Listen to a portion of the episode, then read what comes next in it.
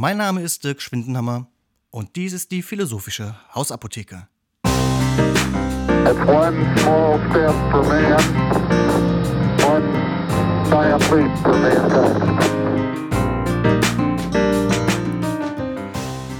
In dieser Sendung stelle ich die großen und kleinen Fragen des Lebens und ich beantworte sie.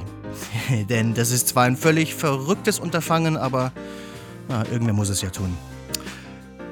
Pro Folge äh, eine Frage ähm, und die Frage dieser Episode lautet, ist das Internet gefährlich? So, und normalerweise würde ich jetzt die Frage erklären und ähm, dann beantworten und am Ende würde ich sagen, wie wir das alles nutzen können für unser Leben, um damit ein besseres Leben vielleicht sogar führen äh, zu können. Ähm, aber heute nicht. Heute gebe ich euch die Antwort äh, direkt, jetzt, sofort, okay? Ist das Internet gefährlich? Ja, natürlich ist es gefährlich. Ja? Das Internet ist Teil des Lebens und das Leben ist gefährlich. Ähm, das Internet ist ein absolut natürlicher Teil des Lebens. Alles, was da passiert, ist vollkommen menschlich. Und weil wir Menschen dazu neigen, Unsinn zu machen, ähm, ist das Internet gefährlich. Soweit, so einfach. Aber naja, so gefährlich, wie wir denken, ist es auch nicht. Ich werde also in den nächsten Minuten einige Gefahren des Internets aufzeigen. Ich werde erklären, warum diese vollkommen menschlich sind und warum das ähm, nicht unbedingt so tödlich ist, wie uns das einige Panikmacher erklären wollen. Also geht es los. Das Internet ist gefährlich, Leute. Ja, ist es. Aber warum? Die erste Gefahr, die ich ansprechen möchte, ist, ähm, dass das Internet uns ähm, gewissermaßen zu Eskapismus verleitet, dass alle nur noch auf ihr Handy starren, anstatt miteinander sinnvolle Unterhaltungen zu führen. Ähm, da möchte ich mal eine Sache direkt vorausschicken. ich bin äh, aus den 70ern, da bin ich geboren, Anfang der 70er sogar, ich bin sehr alt. Okay. Und ich bin ähm, oft in London gewesen und in Berlin und ähm, Bus gefahren, U-Bahn gefahren, Tram gefahren, geflogen, all der ganze Kram. Ich habe nie nie beobachtet, dass ein ganzer U-Bahn-Wagen voll fremder Menschen sich miteinander unterhalten hat. Ganz im Gegenteil. Alle saßen da und haben Löcher in die, in die, in die, in die Gegend gestarrt. Ja? Und wenn man in London war, da war man immer ganz begeistert. Wow, die Leute in London, äh, die reden ja Bücher in der U-Bahn. Und das war cool. Alle fanden das cool. Aber geredet hat auch in London niemand miteinander. Okay? Das heißt, wenn wir heute auf unser Handy starren, ist es keine Verschlechterung. Nein, tatsächlich ist es, und da müssen wir, glaube ich, tatsächlich gucken, was genau auf diesen Handys passiert. Es ist eine Verbesserung. Denn geredet haben die Leute noch nie miteinander. Jetzt aber tun sie es im Grunde doch, weil was machen wir auf unseren Handys? Wir, wir WhatsAppen, wir sind in Kontakt mit unseren Freunden, wir unterhalten uns mit denen und soziale Kommunikation, wo sie normalerweise nicht stattfinden könnte oder tat, ist erstmal eine gute Sache. Was machen wir noch auf dem Handy? Wir, wir, reden, wir lesen Nachrichten. Ja, äh, vollkommen egal, ob wir jetzt gucken, was für einen Schwachsinn Trump gemacht hat oder Kanye. Wir informieren uns. Und auch Information ist erst einmal grundsätzlich besser als nur blöde rumsitzen. Okay? Was machen wir noch auf dem Handy, wenn wir ähm, im, im, Bus sitzen? Wir, wir spielen Spiele. Und bitte, wann, wann wurden, wurde, wurde es blöd, Spiele zu spielen? Spiele spielen ist gut. Es ist eine Schande, dass viele von uns verlernen, Spiele zu spielen. Ähm, natürlich kann es, kann es ähm, schwierig werden, wenn wir permanent nur noch aufs Handy gucken und auch in Situationen, wo wir uns normalerweise miteinander unterhalten würden, äh, das jetzt nicht mehr tun, weil wir aufs Handy gucken. Das ist schade. Gleichzeitig aber sollten wir uns doch mal nicht einbilden, ähm, dass, dass bevor es die Handys gab, ja, ähm, dass dann die Familie am Abendessentisch zusammensaß und Papa und Mama mit ihren pubertierenden Kindern anregende Gespräche über Kultur geführt hätten. Ja, es ist nicht passiert. Und das findet sich auch in keinen ähm, Serien, äh, die in den 70ern, 80ern oder wann auch immer gezeigt wurden. Auch nicht in Filmen. Ähm, pubertierende Menschen haben irgendwann keinen Bock mehr mit ihren Eltern zu reden. Da macht es viel mehr Spaß, auf dem Handy mit den Kumpels zu quatschen. Okay? Also, es ist gefährlich, wenn wir das nur noch machen und stattdessen nicht mehr kommunizieren. Das ist richtig. Wir sollten aber nur, weil wir das beobachten auf einmal, dass Leute auf ihr Handy starren, nicht automatisch denken, das sei der Untergang der Zivilisation. Es ist Teil der Zivilisation und wir müssen lernen, wie wir damit umgehen. Dafür müssen wir aber erst einmal wissen, was da eigentlich passiert. Und das meiste, was wir mit diesen Handys machen, pardon, alles, was wir mit diesen Handys machen, ist vollkommen menschlich. Es geht um den richtigen Rhythmus, um den Zeitpunkt etc.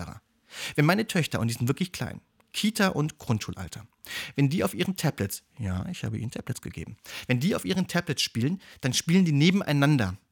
Und dann spielen die das gleiche Spiel und kommunizieren. Und so habe ich das mit denen eingetrainiert und geübt. Das heißt, selbst das aufs Tablet schauen ist ein kommunikativer Prozess, in dem sie lernen und sich austauschen und gemeinsam etwas tun. Ich muss nur dafür Sorge tragen, dass das nicht das Einzige ist, was sie tun. So, das war die Gefahr des Eskapismus, dass wir immer nur aufs Handy gucken. Und apropos Eskapismus, die Gefahren des Internets äh, sind genau die gleichen Gefahren, wie sie zu Beginn des Buchdrucks waren oder wie sie beim Kino waren äh, oder bei dieser ähm, schrecklichen Rock'n'Roll-Musik oder früher noch bei Jazz. Uh, böse, böse, böse, ja, unsere armen Kinder werden verhunzt. Ich meine, bitte, also ähm, da, da, müssen wir unseren äh, Kindern und uns selber auch ein bisschen was zutrauen. Und Angst ist da nie ein guter Ratgeber. Kommen wir zu einer anderen Gefahr des Internets. Online-Bullying. Äh, Bullying. Was ist das? Ähm, Online-Bullying. Das bedeutet, dass ähm, man gemein ist zu anderen Menschen online. Ähm, oft anonym. Wir finden das ja auf Facebook und überall. Ähm, wir finden das in WhatsApp-Gruppen. Leute werden fertig gemacht. Das ist ein großes Problem für Schüler, das ist aber ein großes Problem ähm, für alle, ja, die im Internet in irgendeiner Form unterwegs sind. Und das sind ja wir doch alle. Die Tatsache auf einmal, dass man im Internet anonym sein kann, scheint dazu zu führen, dass ähm, die Leute viel brutaler und rücksichtsloser miteinander umgehen. Das ist aber nicht neu. Das ist überhaupt nicht neu. Platon, und es ist schon ein paar Jahre her, dass Platon gelebt hat. Platon hat schon von diesem Phänomen berichtet ähm, in, in, der Geschichte vom Ring des, äh, des Gyges. Das bedeutet, ähm, Platon hat erzählt und schon festgestellt, dass, ähm, wenngleich er das diskutiert hat, aber, aber die Idee war damals schon ähm, präsent, dass es doch sein kann, dass Leute, sobald sie anonym sind, sobald sie der Meinung sind, sie kommen mit ihren Taten ungeschoren davon, dass sie dann tendenziell unmoralisch handeln. Diese uralte These ist mittlerweile psychologisch und sozialwissenschaftlich belegt. Und nichts anderes ist das, was jetzt seit der Erfindung des Internets auf ähm, relativ, über, ähm, ähm, relativ beobachtbarer Ebene passiert. Leute sind anonym und verhalten sich in dieser Anonymität brutaler und asozialer, als sie es anders würden. Die soziale Kontrolle fehlt. Und ja, das ist ein Problem. Aber es ist kein neues Problem. Denn ähm, Mobbing und Bullying gab es immer schon. Auch das ist eine vollkommen natürliche ähm, menschliche Verhaltensweise. Das macht es nicht gut oder richtig, aber es ist nichts Neues. Neu ist jetzt lediglich in Anführungsstrichen die Plattform. Unsere ähm, Wege damit umzugehen sind aber die gleichen. Erst einmal selber kein Arschloch sein. ja. Zweitens lernen, wie man mit solchen Sachen umgeht. Und auch das können wir lernen. Und ähm, auch da muss ich wieder sagen, es gab doch früher, was haben wir alles für Filme und für Serien geguckt? Und da gab es immer die Schüler, die, die gemobbt wurden. Mobbing ist ein neues Wort, aber was da passiert, das gab es immer schon. Und ja, ich kann ein Lied davon singen und es ist kein, kein, kein lustiges Lied. Ähm, und es gibt es in Firmen und es gab es immer schon. Das Internet selber macht hier nichts gefährlicher. Das Internet macht es sichtbarer, gibt uns gleichzeitig aber auch ein Mittel an die Hand, damit umzugehen. Und da möchte ich jetzt nur als Schlagwort MeToo nennen. MeToo, ich weiß, da kann man verschiedener Meinung zu sein, aber ich finde, das Gute an der ganzen MeToo-Debatte ist, dass asoziales Verhalten, mit dem man vorher davonkam, dass es mittlerweile ein Thema ist und dass wir überhaupt drüber reden. Und das hat sehr viel mit Anonymität und mit Macht und mit, mit Ausbeutung zu tun. Und das Internet hat es auf die Agenda gebracht. Das heißt, ist es richtig zu sagen, dass das Internet ähm, uns neue Plattformen und Möglichkeiten gibt, anonym und ein Arschloch zu sein. Es gibt uns aber gleichzeitig auch ähm, die Mittel an die Hand, damit umzugehen.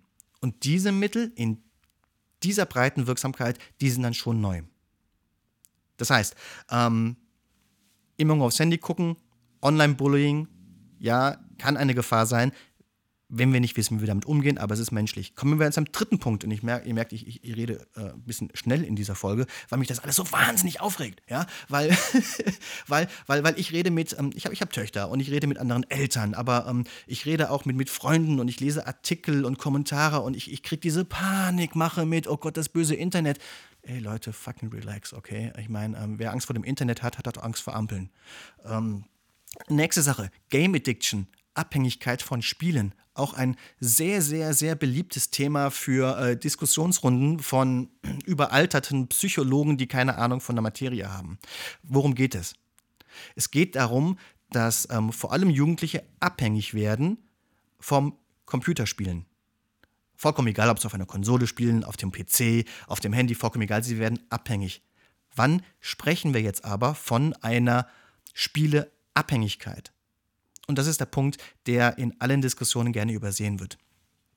Wir reden von einer Game Addiction, wenn der Abhängige jeden Tag, Montag bis Sonntag, über einen langen Zeitraum jeden Tag mehr als sieben Stunden spielt. Und das ist eine ganze Menge.